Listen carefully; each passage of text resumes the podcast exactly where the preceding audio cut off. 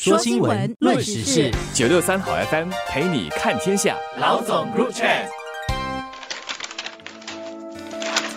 各位听众朋友们，早上好，我是联合早报的永红，我是李慧玲。关心一下台湾，台湾最近突然间滚出了一个咪都大风暴，就是我也是女性站出来控诉、揭露自己曾经被性骚扰的经历，然后要骚扰他们的加害者负责任呐，面对他们的错误。其实一开始的时候是上个星期有民进党的前党工，他们叫做党工，他们有些在党里面替党做什么文宣啊、宣传啊、其他各种工作的人，他去控诉他被他的同事性骚扰。骚扰跟他的上司讲，上司就把事情压下来。有几个这样的案子，开始的时候是本来一个两个，然后我的同事就跟我说：“哇，今天五连爆了。”然后五连爆号越来越多，到星期六的时候就说十八连爆了，就越来越多民进党的人或者民进党相关的人被他们的同事性骚扰。后来呢，这个事情也有人控诉，也被国民党的高层性骚扰，跟这个国民党跟民进党没有很直接关系的中国大陆的前名人士王丹也有。人控诉被他性骚扰。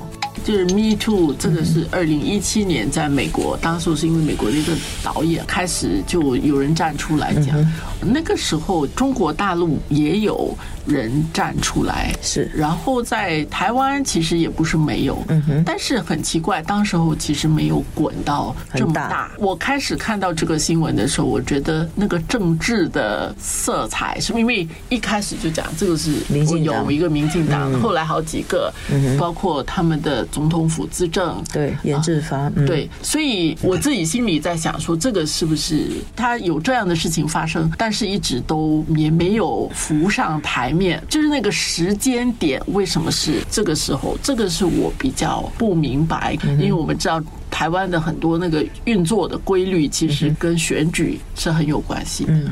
我只可以想到的就是开始的时候可能是一两个案子，然后有跟选举有一点关系，包括现在台湾的他们正在要积极备战明年的总统大选嘛，然后赖清德已经被确认为民进党去参选总统的候选人，这样赖清德上台后就会有很多人给他麻烦啦，考验他，所以开始这件事从民进党那边爆出来，然后后来为什么越爆越大，爆到国民党啊，爆到王丹啊，爆到学者啦，爆到作家，可能真的是有一个自然演变。的过程吧，但是我想这个也是确实有蛮多这样的事情发生，就是哪怕是在台湾一个很讲平权、很透明，嗯，这个媒体的力量很大这样的社会，其实就像美国啊，对，在这些看起来都很民主、平权，对这样的表面底下，其实有很多的漩涡，嗯哼，呃，有很多的。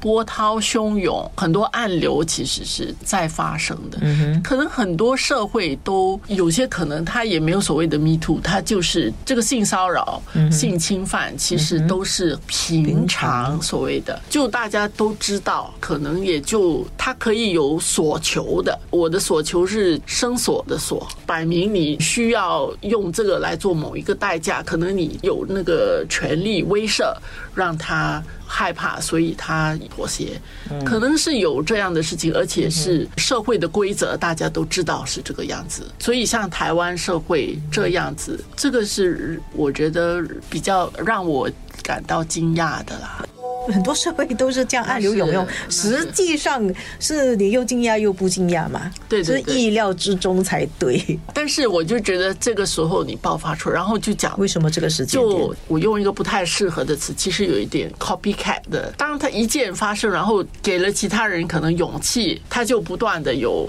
就滚滚有有更多的这些事情反正，你就看到整个好像都很丑陋的一个面貌全面的展示出来。但是当他有很多的时候，跟到某一个时候，这个事情你就开始麻木了。这个就是我现在开始有的感觉。当他十八起的时候，你就算不过来了。到现在什么二十几起，然后我问你，谁谁谁那个谁谁谁，你都想不起那个名字。有有有看过这个谁谁什么什么被吻额头什么的，然后其实都就那些吻额头、摸腿、什么摸臀、摸腰啊这样子，谁是谁非，后来好像也。感觉就很模糊的。它会产生什么样的结果？到底这些人真的他会受到什么样的惩罚吗？还是可能就是媒体报一下那几天他比较灼热一点，这个事情人家知道，然后过后是不是真的有真正去处置这个事情？